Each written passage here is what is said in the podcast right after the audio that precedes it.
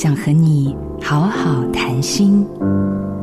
我们的思维在长时间的训练中变得极度自动化，每个人都有不是一就是二的自动化反应。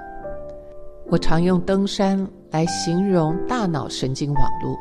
一个刚出生的婴儿，大脑就像山林一样的缜密，每个外来的刺激，内在反应会在神经系统留下印记，就像走山路一样。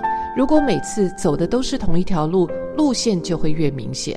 思维也就是这样，会自动套用过去的路线来解读眼前的事情。久而久之，我们看待世界的角度和心态也慢慢被定型。通常只有在不得不改变的情况之下，人们才会想要清醒过来，愿意以不同的方式走一条新的路。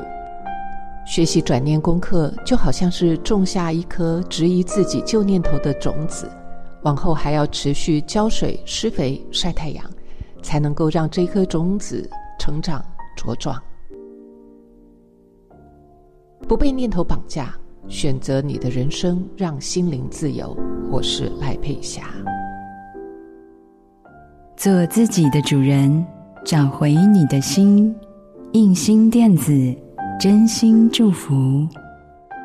好家庭联播网，中部地区古典音乐台 FM 九七点七，北部地区 Bravo FM。九一点三。